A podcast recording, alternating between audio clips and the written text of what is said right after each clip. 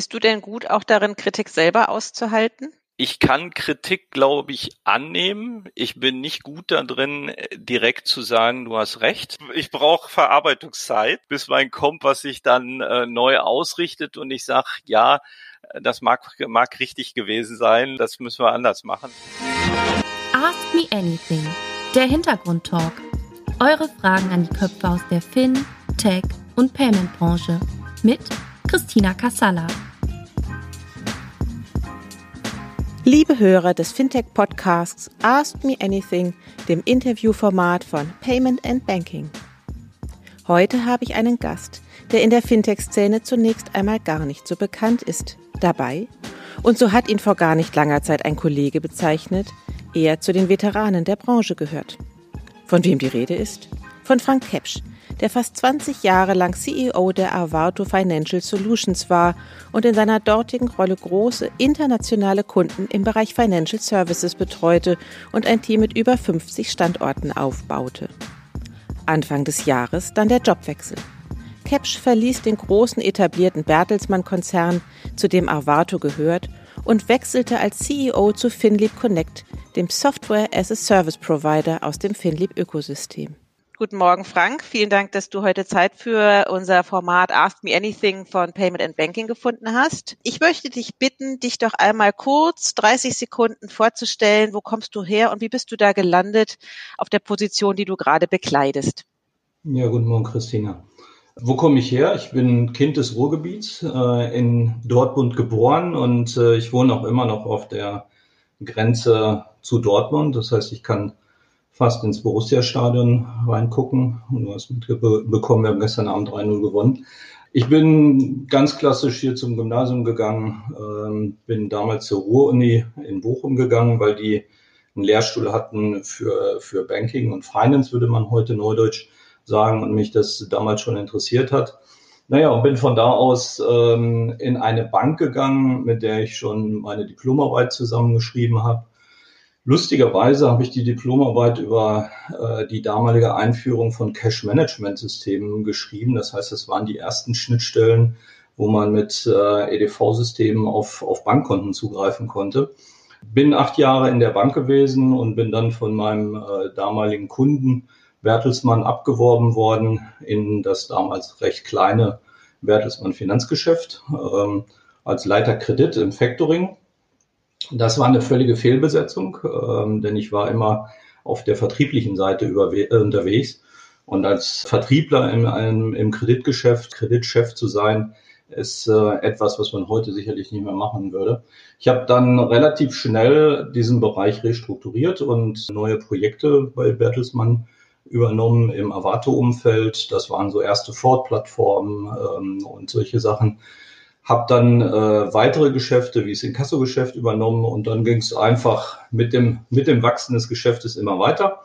Ich war dann irgendwann CEO des zentraleuropäischen Finanzgeschäfts und am Ende CEO ähm, des gesamten Finanzgeschäftes mit 7.500 Mitarbeitern. Bin dann 2018 ausgeschieden bei der Avato. Naja, und hatte über die Geschäfte, die wir dort hatten, über Beteiligung die wir eingegangen sind an der Solaris Bank, ähm, einen guten Kontakt äh, zu Philipp und zu Rami Neumand.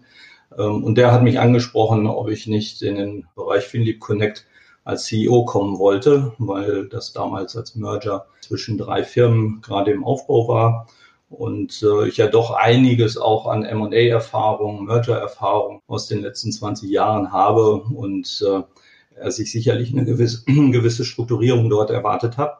Ja, und so bin ich dort im Januar gelandet und habe seitdem eine Menge Spaß äh, in einem neuen Geschäftsfeld. Okay, vielen Dank. Also was ich rausgehört habe, A, du bist Kind des Ruhrgebietes und dem auch offensichtlich sehr treu geblieben. Ich glaube, der zweite Satz war, ich kann ins Fußballstadion reingucken. Ist das wichtig für dich? Also mich hat mein Sohn mehr zum Fußball gezogen, als dass das meine eigene Leidenschaft ist. Ich äh, fand das immer gut, wenn, wenn Vater und Sohn äh, auch gemeinsame Themen haben. Und äh, Jetzt, äh, wo, de, wo der älter ist, wenn man mit seinem Sohnemann zusammen ins Stadion gehen kann, das ist schon, äh, das ist schon ein schönes äh, Gefühl. Und inzwischen ist er so alt, dass man vorher ein Bier und eine Bratwurst zusammen essen kann und über, über Dinge des Lebens reden. Und ich glaube, solche Wurzeln Also die sind für mich schon wichtig. Ich überlebe den Tag, wenn Borussia auch nicht gewinnt. Äh, und es, äh, ich bin auch zu niemandem böse, wenn Borussia nicht, nicht gewinnt. Ähm, aber Wurzeln sind, glaube ich, eine wichtige Sache. Also der Familienfrieden hängt nicht schief, wenn die Borussia verloren hat.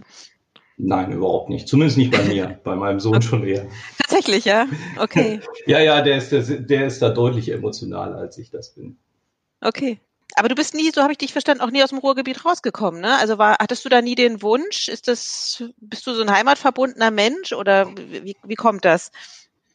Ja, ich habe meiner Frau einmal zur eigenen Unternehmensgründung geraten ähm, und das hat uns etwas äh, unmobil gemacht. Und so war es ab Anfang der 2000er Jahre klar, ähm, dass, dass ich unterwegs bin und die Familie hier an, an Ort und Stelle bleiben wird. Ähm, ich bin für Bertelsmann, naja, viel sowieso in Gütersloh gewesen, weil das ist das Headquarter. Ich war lange Jahre in, Baden-Baden und habe da viel Zeit verbracht und bin dann halt immer wieder übers Wochenende nach Hause gekommen. Oder in den letzten Jahren, man muss sehen, der, der Finanzservice von Bertelsmann hat über 50 Standorte weltweit, war ich halt auch in der ganzen Welt unterwegs. Und da ist es dann irgendwann auch nicht mehr so ganz wichtig, äh, wo die Familie eigentlich wohnt. Wir haben irgendwann gesagt, okay, Düsseldorf ist nicht weit, der Flughafen ist nicht weit und dann ist das, ist das ein Standort, über den man auch die, auch diese Themen ganz gut managen kann. Mhm. Ähm, aber das, naja, äh, man, man muss halt Familie und Beruf dann in Einklang bringen und das war unser Weg, das zu schaffen. Mhm. Hattet ihr da irgendwie so eine Vereinbarung, du und deine Frau? Du hattest mir im Vorgespräch erzählt, sie ist Ärztin, dass du so und so viel Zeit unter der Woche weg sein kannst, die andere Zeit übernimmt sie. Hattet ihr da so ein, so, so ein Agreement miteinander, wie ihr das mit Familie gemeinsam löst und wuppt?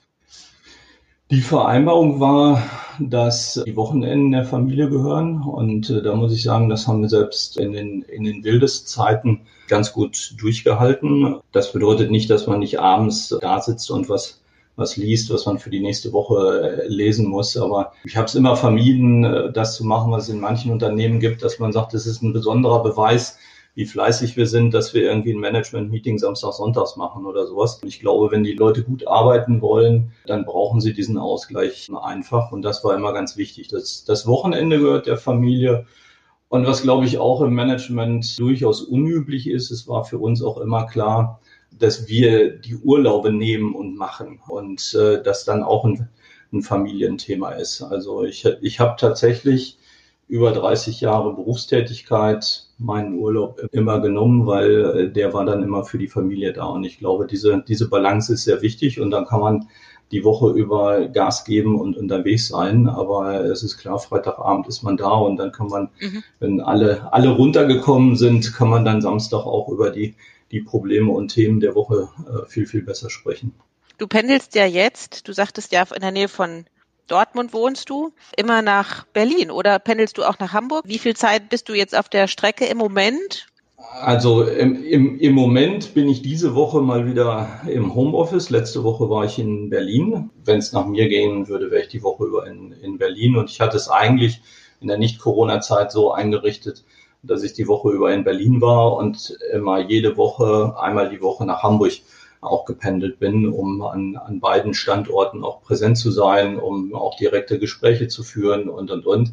Das ist jetzt natürlich ein großes Leiden für mich in der Corona-Zeit. Also ich, ich mhm. glaube tief daran, dass die persönlichen Gespräche sehr, sehr wichtig sind. Ich glaube sehr daran, dass die Gespräche in der Kaffeeküche wichtig sind. Das ist was völlig anderes, ob man einen Termin 30 Minuten einstellt und man hat ein, ein Gespräch mit dem CEO oder man begegnet sich in der, in der Kaffeeküche und sagt, ach sag mal, in dem Projekt, wie läuft's denn gerade? Das, das ist eine ganz andere Atmosphäre und das ist, glaube ich, sehr, sehr wichtig. Also ich sage in der jetzigen Zeit immer wieder, wir sind als, als Teammenschen von der, von der Höhle an aufgewachsen. Und ich glaube, wir müssen sehr darauf achten, dass wir diese Teamthemen auch nach der Corona-Zeit wieder, wieder richtig spielen.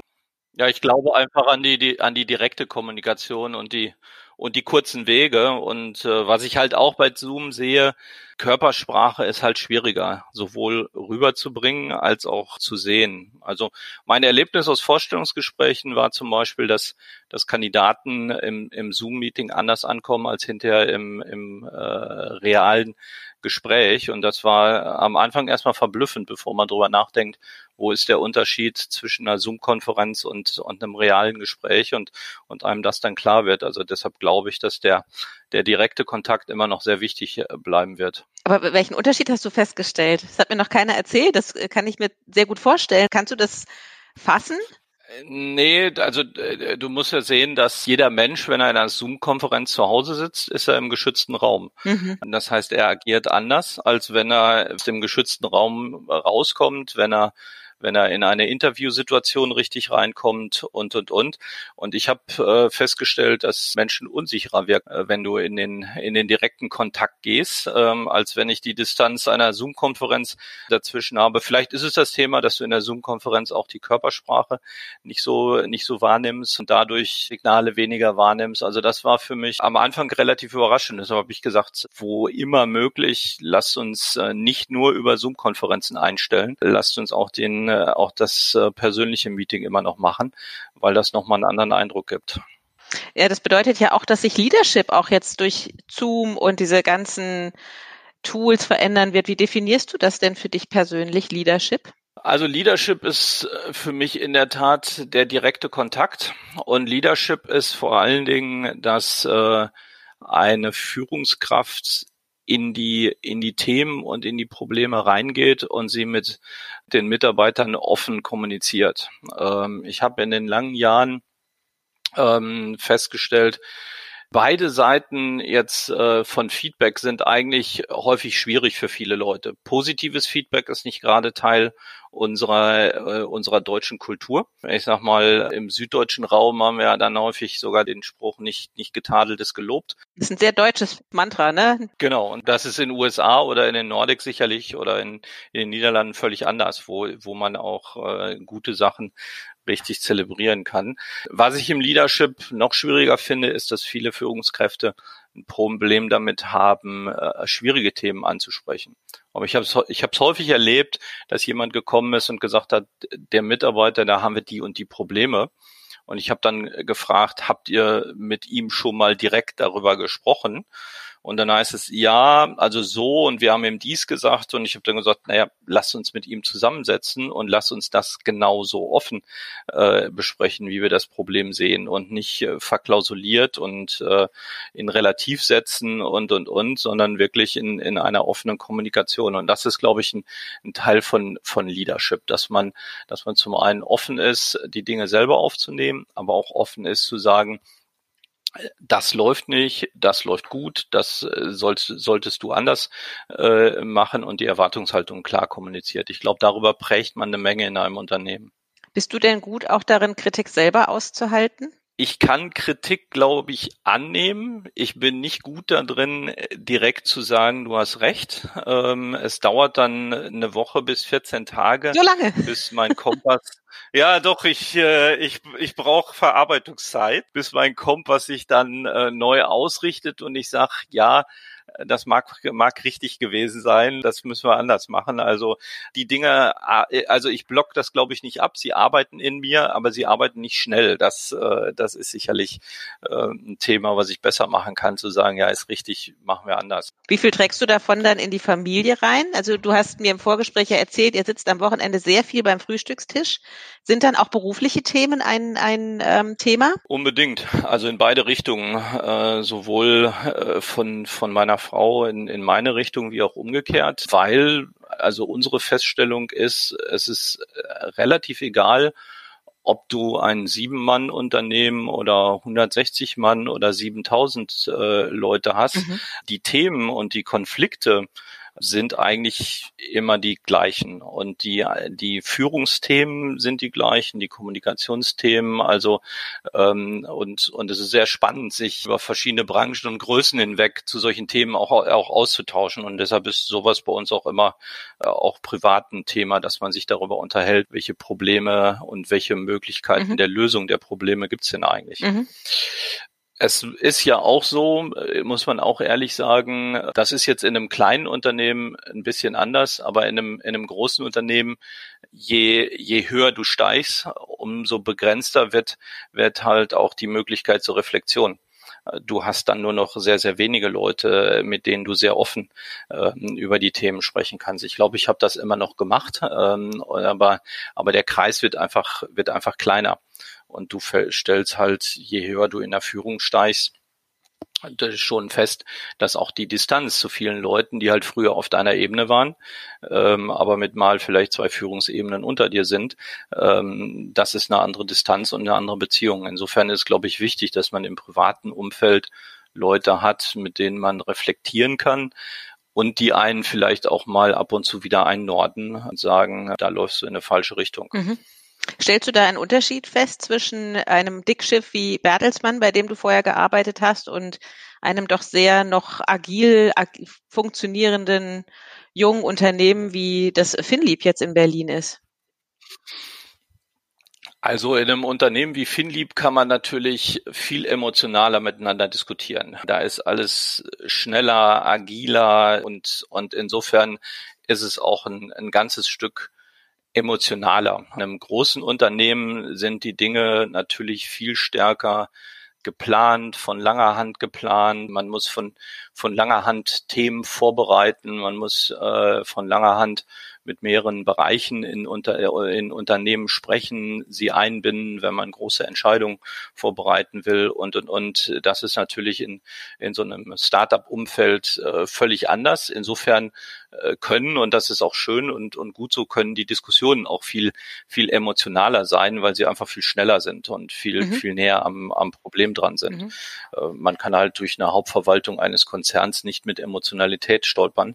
Ähm, das, äh, das funktioniert sicherlich nicht. Wenn du jetzt aus deiner Position deinen alten Arbeitgeber beraten könntest in Sachen Leadership, was würdest du ihnen denn aus der Erfahrung der letzten Monate mitgeben? Oh, das ist ja, das ist ja eine, eine schwierige Frage. Also, ich weiß jetzt nicht, ob das eine Antwort auf Leadership ist, aber ich würde in einem Großunternehmen in der Tat ein bisschen mehr Geld zur Verfügung stellen, um äh, Dinge zu testen, um Leuten die Möglichkeit zu geben, Dinge schneller zu testen und schneller Fehler zu machen mit Dingen und sie dann äh, dann auch wieder äh, zu korrigieren. Ähm, es ist sicherlich ein Leadership und ein, ein Kulturthema. In großen Unternehmen bewirkst du dich halt relativ stark innerhalb von Planungen, von Planungsgrößen. Und äh, große Unternehmen wie Bertelsmann sind halt äh, in, in ihrer Steuerung völlig daran orientiert, wie schnell werden welche EBIT-Ergebnisse aus Investitionen erzielt. Und ähm, ich glaube, man könnte viel, viel Marktwissen, viel Technologie generieren, ähm, wenn man sich mehr Freiräume gibt, äh, dass Leute, dass Leute auch mal Dinge, Dinge einfach schnell ausprobieren. Die Kehrseite sehe ich im Fintech-Bereich, wo teilweise viel zu wenig geplant, viel zu wenig strukturiert wird und, und viel zu wenig danach gefragt wird, was für ein Ergebnis äh, wollen wir eigentlich damit erzielen, was wir gerade tun oder tun wir das nur ähm, um seiner selbst willen. Und da die richtige Balance, das ist, glaube ich, für beide Bereiche kann das, glaube ich, befruchtend sein, wenn man da das Mittelmaß äh, findet zwischen der, der Dynamik der, der Start-up-Bereiche ähm, und der auch Verlässlichkeit und Strukturiertheit und Planbarkeit eines großen Unternehmens. Mhm. Wie hart war denn die Landung von Arvato zu Finlieb? für dich? Naja, also sagen wir so, Finlieb Connect hat es mir vielleicht nicht nicht ganz leicht gemacht, nicht mit bösem Willen, weil das irgendjemand vorhatte, aber wenn man drei Unternehmen miteinander merged mhm. und man ist dann noch in der in, in im Start-up-Bereich unterwegs, dann hat das glaube ich schon eine besondere Komplexität. Also ich ich gebe gerne zu, dass ich nicht bei Philip Connect reingekommen bin und nach zwei Wochen gesagt habe, mir ist total klar, was wir tun müssen. Also mhm. ähm, das, das hat schon ein bisschen, bisschen länger gedauert zu sagen, welche Strukturen brauchen wir eigentlich, wie müssen wir uns eigentlich organisieren, was sind unsere Kernprodukte, auf die wir, die wir uns konzentrieren wollen, was sind unsere Märkte und, und, und. Also all diese Themen, die man eigentlich in einem laufenden Unternehmen schon weitgehend beantwortet hat, die muss man nach so einem Merger in der, in der Fintech-Szene natürlich überhaupt erstmal neu definieren. Und insofern waren die ersten zwei, drei Monate das war schon eine relativ taffe Zeit. Das muss man sagen. Bis man sagt, so jetzt habe ich ein klares Bild wie das Unternehmen funktioniert. Ich habe auch ein klares Bild, wer im Unternehmen wie funktioniert und wie ich das Ganze strukturieren möchte und und was eigentlich ähm, der Kern dessen ist, was wir was wir hier tun wollen. Also ich würde nicht sagen, dass man in so ein Thema reingehen kann und kam, sah und siegte nach zwei Wochen genau weiß, was man tut. Mhm. Äh, das braucht schon. Das wusstest länger. du auch. Also oder war das für dich tatsächlich irgendwann eine harte Erkenntnis? Es war mir klar, dass das Ganze viel agiler und dynamischer ist. Ähm, ich hatte mit, mit etwas mehr Strukturierung äh, schon, schon gerechnet. Also die Erkenntnis, die war überraschend. Was für mich eine sehr positive Erkenntnis war, mag man vielleicht ein bisschen drüber lächeln, aber ich bin nach Hause gekommen und habe gesagt, ich, ich fühle mich wie so ein alter Klempner.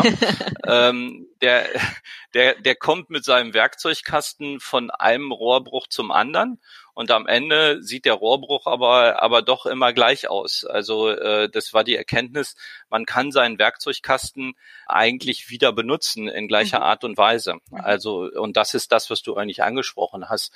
Ähm, Leadership ist im großen Unternehmen so wichtig, wie das in der Startup-Szene ähm, wichtig ist. Verständnis über IT ist äh, in, in jedem Bereich äh, wichtig. Organisationsverständnis, seine Märkte zu kennen, seine Kunden zu kennen. Also ähm, die das, was man, was man machen muss und was man beherrschen sollte das ist, glaube ich, nicht so, so unterschiedlich. Äh, nur das, was einen umgibt, das ist natürlich ein Unterschied zu einem großen Konzern. Mhm.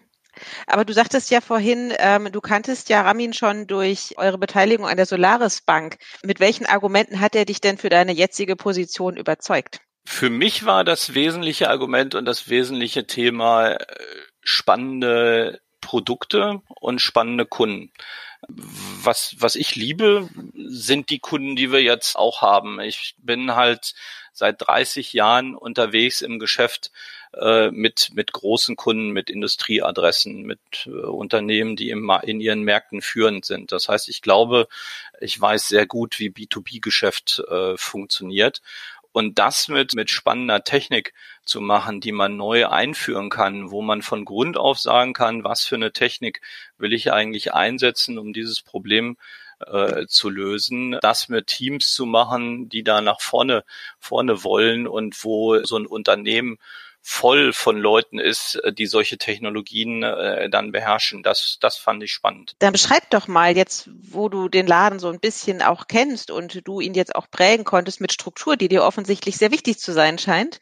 Gibt ja so Menschen, die brauchen immer ganz viel Struktur, andere ja gar nicht. Wie ist deine Vision nach der Zusammenführung? Ich glaube, ich muss das Bild über mich ein bisschen äh, korrigieren. Ähm, also mir, mir okay, wenn ich deine Frau fragen würde, äh, würde sie mir erzählen, das ist der größte Chaot unter Gottes Sonne. Nein, nur in einigen Teilen. Äh, das, äh, nee, nee, das würde sie, glaube ich, äh, glaube ich, nicht sagen.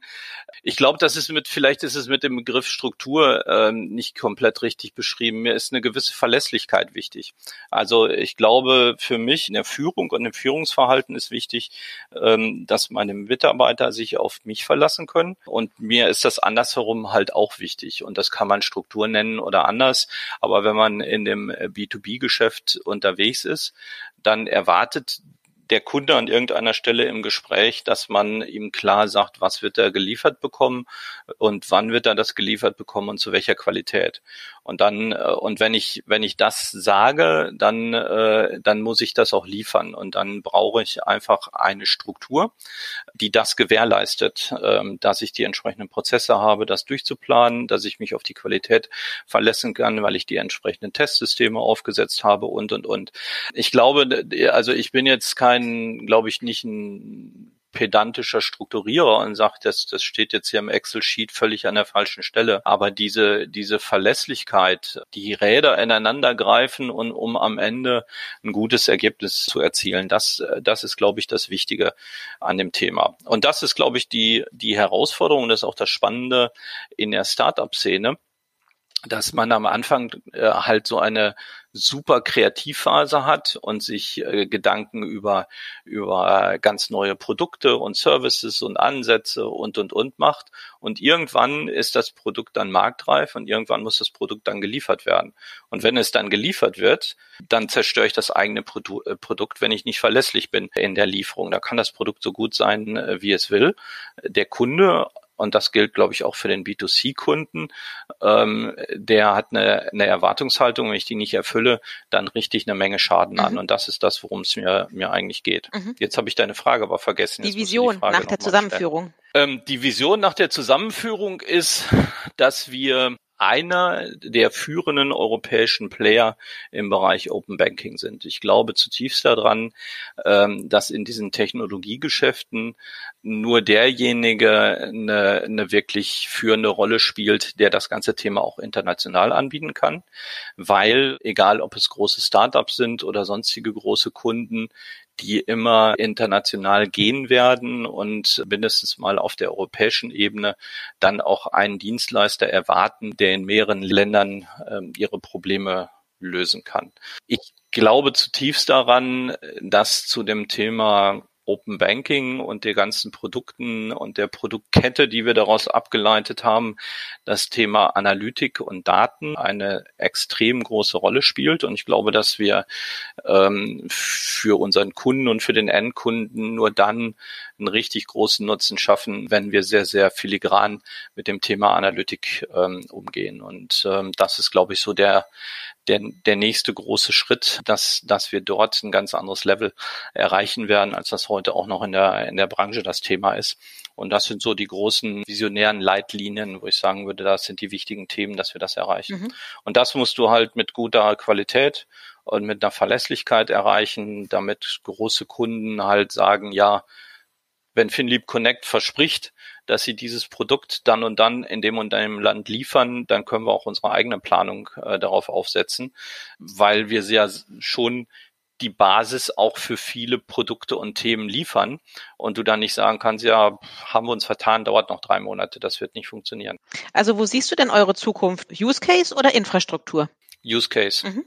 Also ich glaube, dass wir, dass wir zutiefst Verständnis dafür haben müssen, was ist das Problem unseres Kunden und mit welcher unserer Tools können wir dieses Problem lösen. Deshalb sind wir gerade sehr intensiv dabei, auf der Seite Know-how aufzubauen, unser Produktmanagement deutlich zu stärken und, und, und um immer mehr Leute zu haben, die bei einem Kunden reingehen können, die erstmal gut zuhören und äh, sagen können, erklär mir dein Thema und dein Problem und die dann ähm, aus dieser Erklärung heraus sagen, ja, wir haben da Lösungen, mit denen man dein Problem lösen kann. Und äh, dazu gehört eine gute Technologie. Kannst nicht sagen, das funktioniert dann hinten nicht.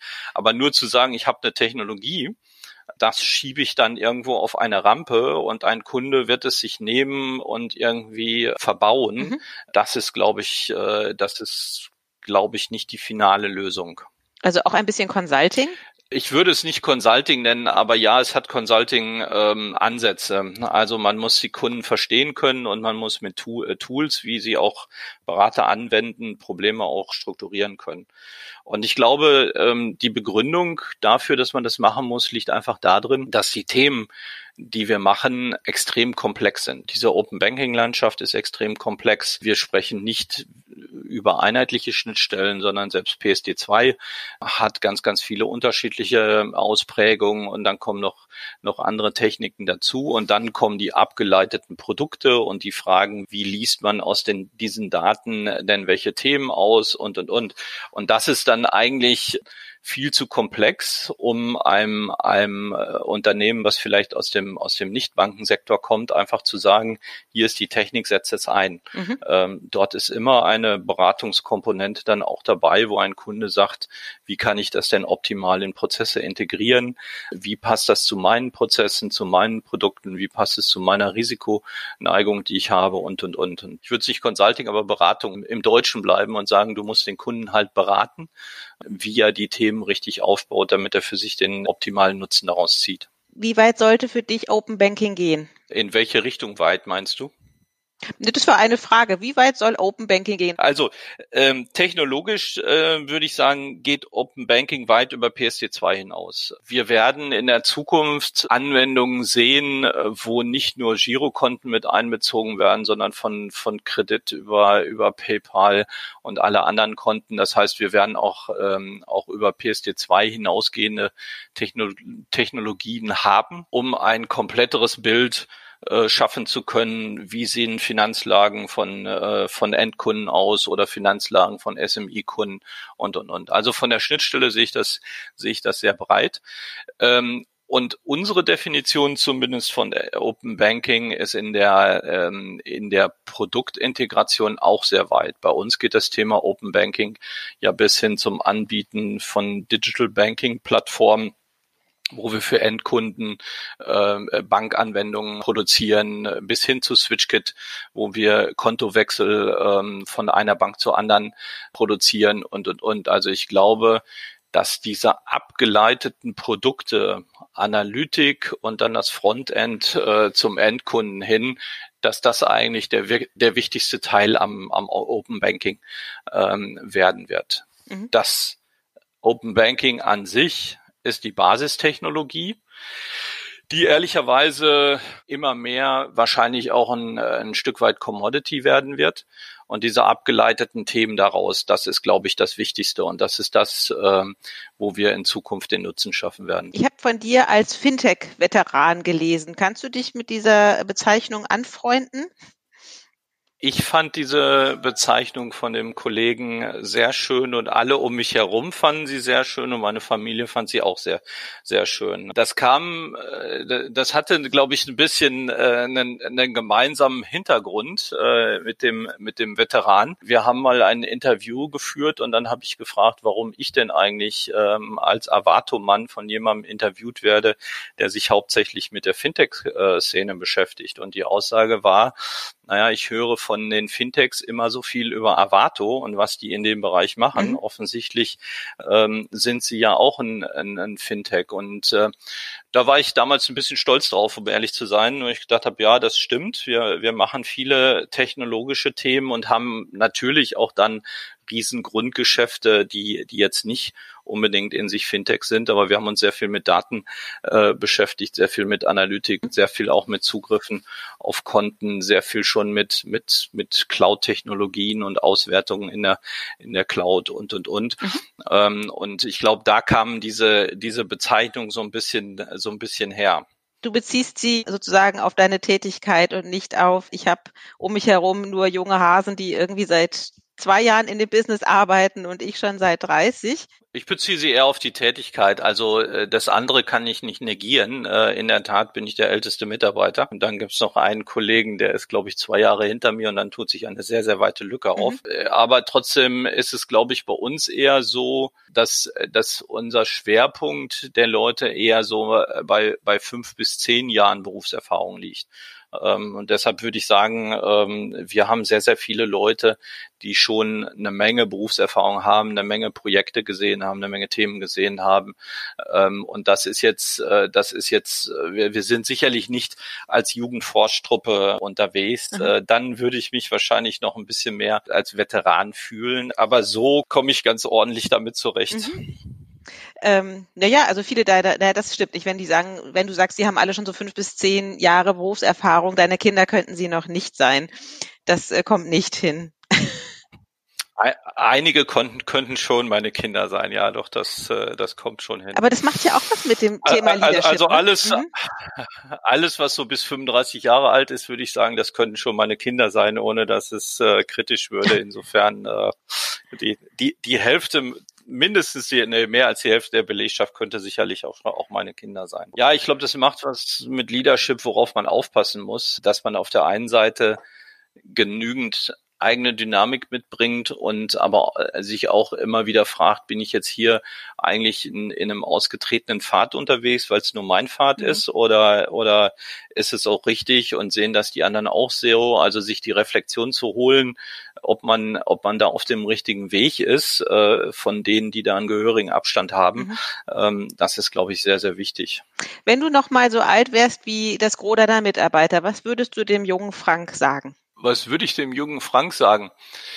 Ich finde es erstmal total klasse, dass die jungen Leute heute eine viel, viel, viel internationalere Ausbildung haben. Also der, der junge Frank ist an diesen Themen einfach vorbeigestolpert. Äh, der, der junge Frank würde dafür sorgen, dass er mehr mehr sprachliche Kompetenz international hat und viel mehr internationale Erfahrung ähm, sammelt. Das, das ist sicherlich ein Thema, ähm, was ich dem dem jungen Frank sagen würde.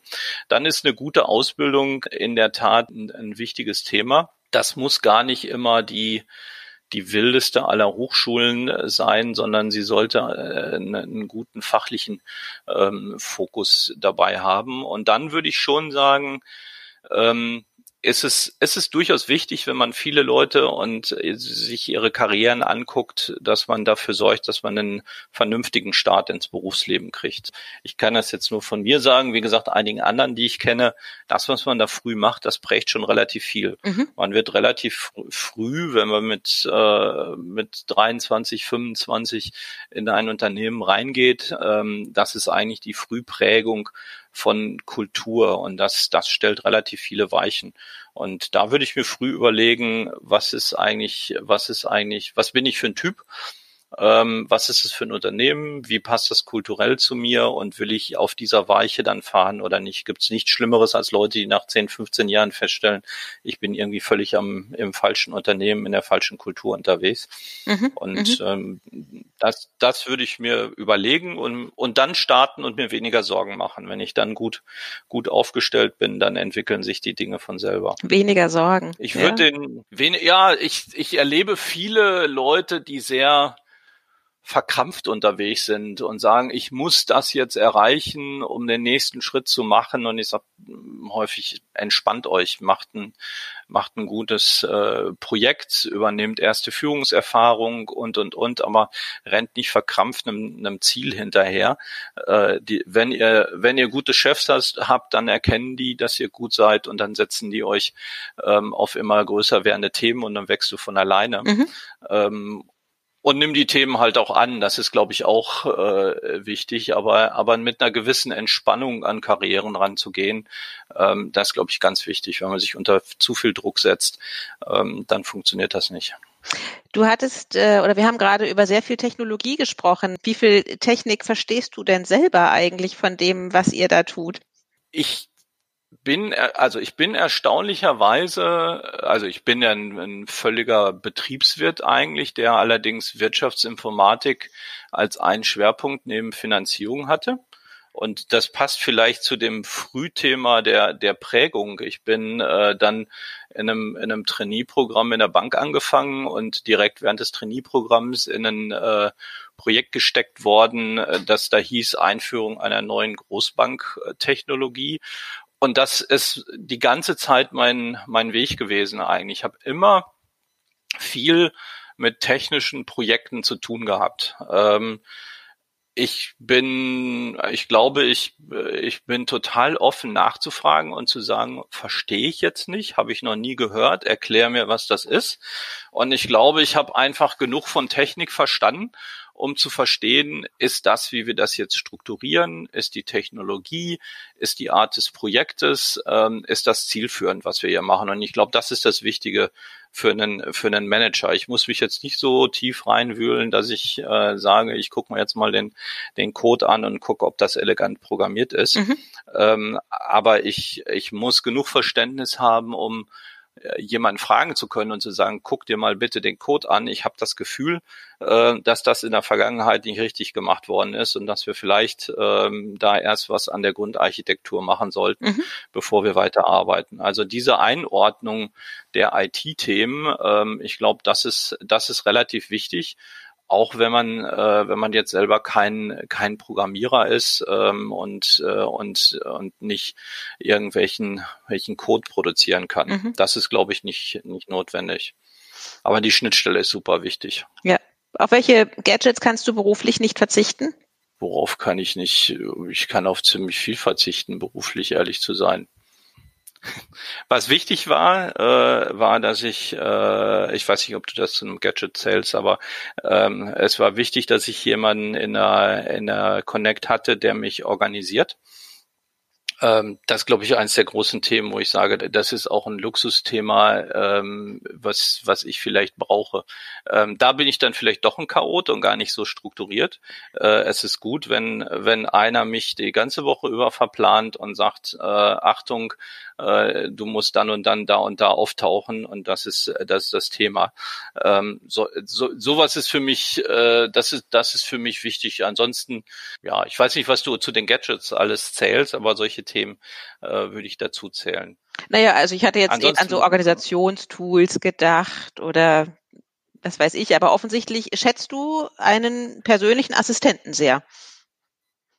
Ja, mhm. also und äh, ich werde ich werde da gerade wieder sehr gut begleitet, sowohl in dieser in dieser Terminorganisation als auch in einem, in einem Assistenten, der sehr viele Themen vordenkt, vorstrukturiert und und und mhm. und das ist sehr sehr wichtig.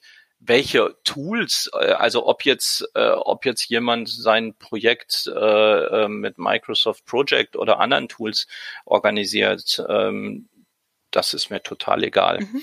Also ich glaube, dass viele dieser Themen, die haben gleiche, äh, gleiche Basis und ob ich jetzt ein Jira-Tool habe oder anderes, ähm, ich glaube, die unter, da unterscheiden sich viele Dinge am Ende um die letzten 20 Prozent. Da würde ich eher dafür sorgen als Manager, äh, dass sich nicht eine, eine, eine ganze Horde von Menschen um Kaisersbad streiten und sagen, ich will jetzt dieses Tool oder jenes Tool und eher eine Entscheidung fällen, ähm, die hängt aber überhaupt nicht von, von irgendwelchen Vorlieben ab, die, die ich habe. Also das, da, dazu hätte ich auch viel zu wenig Know-how über, über solche Themen. Äh, wenn du sagst, du brauchst aber jemanden, der dir deinen Kalender voll macht, was ist denn deine erste Amtshandlung, wenn du morgens aufstehst? Erstmal in den Kalender reingucken, was der Tag für dich bringt oder wie organisierst du dich dann? Nee, in den Kalender gucke ich abends rein. Mhm. Also meine, meine letzte Amtshandlung abends ist zu gucken, wo, wo muss ich denn eigentlich morgen sein und äh, wie geht der Tag eigentlich los und äh, muss ich, muss ich schon morgens äh, vielleicht über einige Dinge nachdenken, wie du sie dann, äh, dann angehst oder nicht. Ähm, also meine, meine erste Amtshandlung morgens ist in der Tat lesen. Äh, mhm. von, von lokaler Zeitung bis euren Newslettern ähm, alles, alles Mögliche lesen und danach richtig auch ziemlich frei, wann ich, wann ich aufstehe. Also ähm, du liest im Bett. Das ist mir Nee, nein, also ich stehe immer, ich stehe immer, nein, ich stehe immer auf und ich brauche ein Frühstück. Ähm, nee, nee, nee, nee, nee, das, das mache ich nicht, im Bett schlafe ich. Äh, nee, aber ähm, ich, es ist mir relativ egal, ob ich, ob ich um halb fünf aufstehe, weil ich, äh, weil ich nach Berlin fahre, ähm, oder ob ich um halb sieben aufstehe, weil ich einen, einen normalen Tag habe. Aber das gucke ich mir am Abend immer an und sage, was, äh, wie geht das denn morgen, morgens los? Und danach sortiere ich mich dann. Mhm. Und dann ist nach dem Aufstehen Kaffee, Kaffee, Frühstück lesen und äh, dann geht's los.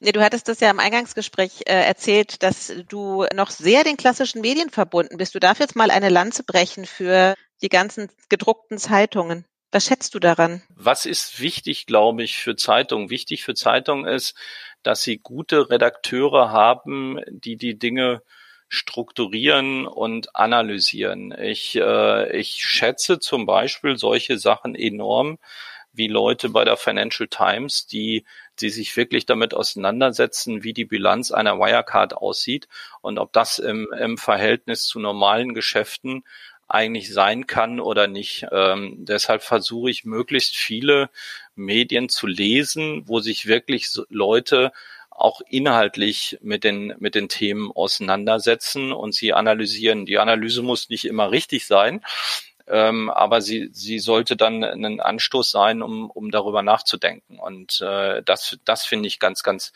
äh, wichtig. Leider nimmt das natürlich auch in den klassischen Medien, je mehr man dort unter, unter Kostendruck kommt, immer mehr ab. Ähm, aber ich glaube, also eine, eine, einfach nur eine Pressemitteilung abzudrucken und weiterzuleiten, ähm, das, damit produziere ich langfristig halt keinen Mehrwert. Mhm, ich muss mhm. halt in die in diese Analyse rein und muss sagen, was steht denn eigentlich dahinter und äh, wie viel davon kann stimmen, wie viel stimmt davon nicht und wie ordne ich das in Gesamtbilder ein. Und deshalb äh, schätze ich solche, solche Medien äh, wie, wie äh, Handelsblatt ähm, oder eine Frankfurter sehr, sehr, sehr. Mhm, mh.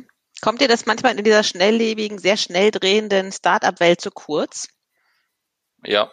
Mhm. Also da fehlt es an der an der Analyse, welche dieser Themen, äh, die äh, gemacht werden, haben eigentlich welchen Mehrwert, welchen Sinn und und und. Ähm, das ist manchmal ein bisschen, das möchte ich kein Medium äh, blamen, aber das ist manchmal ein bisschen zu viel Bildzeitung und ein bisschen zu wenig Analyse. Und da würde ich mir in jedem der Newsletter überlegen, welchen analytischen Teil kann ich da wirklich beisteuern. Man kann nie immer alles machen. Äh, man muss sich sicherlich auch, ähm, auch fokussieren, aber da, dafür was zu stehen und zu sagen, da, da habe ich Expertenwissen, ich glaube, das ist wichtig. Nochmal auf FinLeap Connect zurück. Also gerade wenn du sagst, irgendwie ein bisschen Reflexion, wie, wie geht's denn für euch weiter? Was sind eure nächsten Steps? Was hat deine Analyse ergeben? Wie wachst ihr? Also unsere, unsere nächsten Steps ähm, sind die, ist die Verstärkung des äh, Kundenteams, ähm, was ich gesagt habe, mhm. äh, mehr Key Account, äh, mehr, mehr Business Development, äh, die die Lösungen schaffen können. Ähm, das ist die, die, die internationale Verstärkung. Also wir werden in diesem, also im nächsten Geschäftsjahr sicherlich deutlich mehr Geld international ähm, investieren. Das geht auch ähm, möglicherweise in, in M&A-Aktivitäten. Und das ist für jedes der Produkte, die wir haben, jetzt eine sehr, sehr intensive Roadmap, um, um die Produktfeatures deutlich zu verbessern und damit wiederum den Nutzen für den Kunden zu erhöhen. Okay, was kommt als nächstes? Wel welches Feature? Naja, ähm, wenn, wenn du jetzt solche Themen wie zum Beispiel Analytik nimmst, ähm, dann ist es, ist es halt so, ich kann analysieren oder ich kann, ich kann auch als nächstes eine, eine Schnittstelle oder ein Tool haben, was ich dem Kunden zur Verfügung stelle, äh, stehe, stelle, wo er eigene Analysen abfragen kann, wo er eigene Reports generieren kann und, und, und. Ähm, das ist einfach die nächste Qualitätsstufe, die ich dann in einem, in einem Thema mhm. habe. Unsere, unsere Digital Bank wird äh, die Themen, die wir können, ähm, Kontoaggregation, Kategorisierungsthemen und und und, ähm, wird sie als Standard ähm, einfach auf der auf der Plattform haben. Das heißt, äh, wir werden sehr viel investieren, um mehr Kundennutzen jeweils zu schaffen mit den Produkten, äh, die wir haben. Ich glaube, das ist teilweise so ein, das ist vielleicht auch so ein bisschen Fintech-Thema, ähm, dass man immer guckt, was total Neues äh, zu machen und dann zum nächsten Thema schon äh, schon weiterspringt. Aber in dieser B2B-Welt ist es, glaube ich, äh, sehr wichtig, dass man das richtige Thema hat und es dann aber auch auf die richtige Ausbaustufe bringt und auf die richtige Qualitätsstufe bringt. Ähm, und das wird ähm, für uns im nächsten Jahr das, das wesentliche Thema werden. Mhm. Du hattest das Thema Internationalisierung angesprochen und ähm, Mergen. Eine Frage kam rein, wann werdet ihr von Visa äh, oder PayPal gekauft oder Mastercard? Aber so wie du, wie es bei dir klingt, ähm, plant ihr eher selber zu kaufen, richtig? Wir planen ähm, selber zu kaufen und dann wir gucken uns Unternehmen an, die von den Produkten her gut zu uns passen, die interessante Technologie haben, die uns äh, Zugänge zu interessanten Kunden verschaffen. Das ist eigentlich auf unserer Roadmap. Mhm. Wann werdet ihr mit Banken verschmelzen? Mit Banken verschmelzen? Ich glaube, das, also das ist, äh, das ist ja das, was man in, in Frankreich sehr stark gesehen hat, dass Banken äh, sich Open Banking Plattformen gekauft haben. Ich glaube, das ist weder unbedingt zum, zum Nutzen der Bank noch zum Nutzen äh, der, des Unternehmens, denn äh, was uns ja stark macht, sind die Anforderungen, die aus ganz, ganz vielen Richtungen kommen, mhm. Äh, die, die uns dazu bringen, uns, uns weiterzuentwickeln.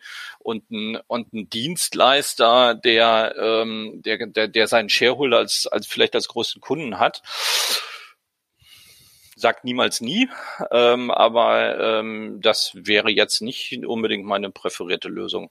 Also ich glaube, dass wir noch eine Weile äh, gut international weiter wachsen, wachsen werden, sicherlich durch, äh, durch Investoren begleitet.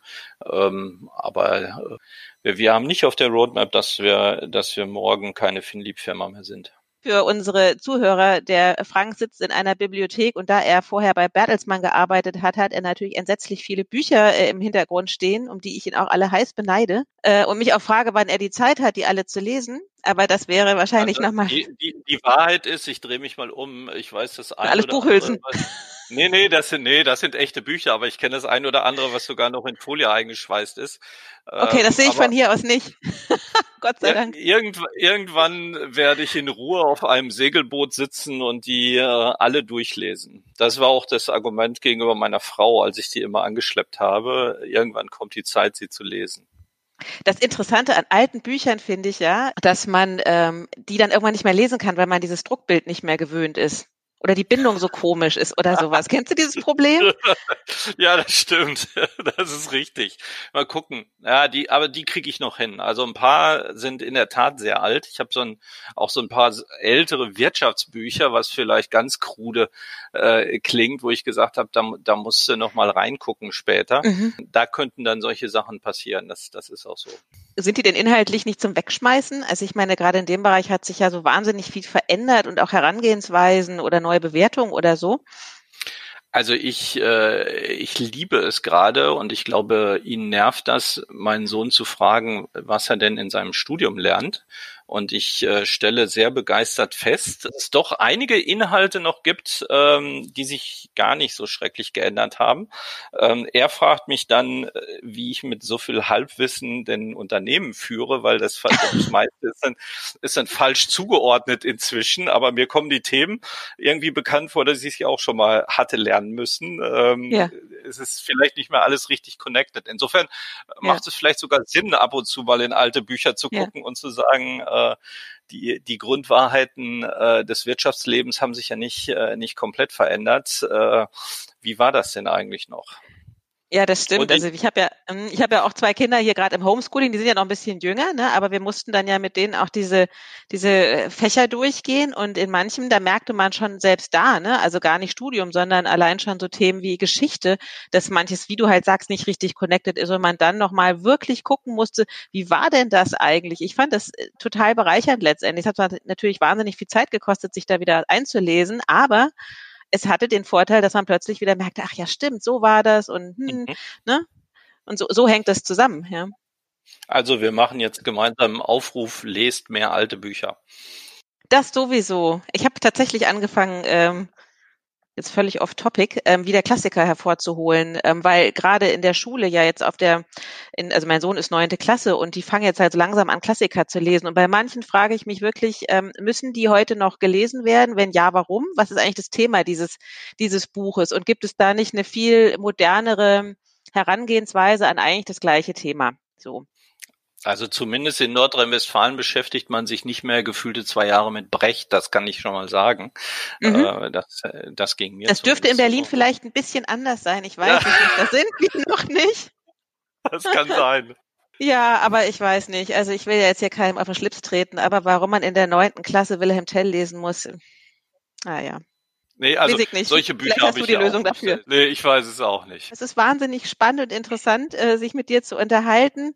Ähm, dieser Podcast, der wird ja kurz vor Weihnachten ausgespielt. Ähm, gibt es ein typisches Ritual in eurer Familie? Bei uns läuft Weihnachten, glaube ich, relativ klassisch ab, in, in dem die Familie, die nicht mehr sehr groß ist, weil mein Schwiegervater, mein Vater äh, schon gestorben sind, zusammenkommt und äh, bei relativ normalen Essen, äh, meistens Kartoffelsalat, Würstchen, äh, man dann Heiligabend begeht. Mhm. Was für mich, und da kommt, kommt man dann vielleicht zurück zu, äh, zu, naja, zu den Wurzeln, was du gesagt hast, was für mich immer ein schönes Ritual war, was dieses Jahr nicht stattfinden wird, ist in der Vorweihnachtszeit. Äh, wir haben hier in einem kleinen Ort einen Posaunenchor, der immer durch die äh, durch die Gegend geht und Weihnachtslieder spielt und der der endet immer ähm, dann abends irgendwo an irgendeinem Haus und das ist seit vielen vielen Jahren immer unser Haus gewesen. Ach wie toll. Wo die ganze Nachbarschaft dann zusammenkommt, mhm. Glühwein trinkt ähm, mhm. und und und.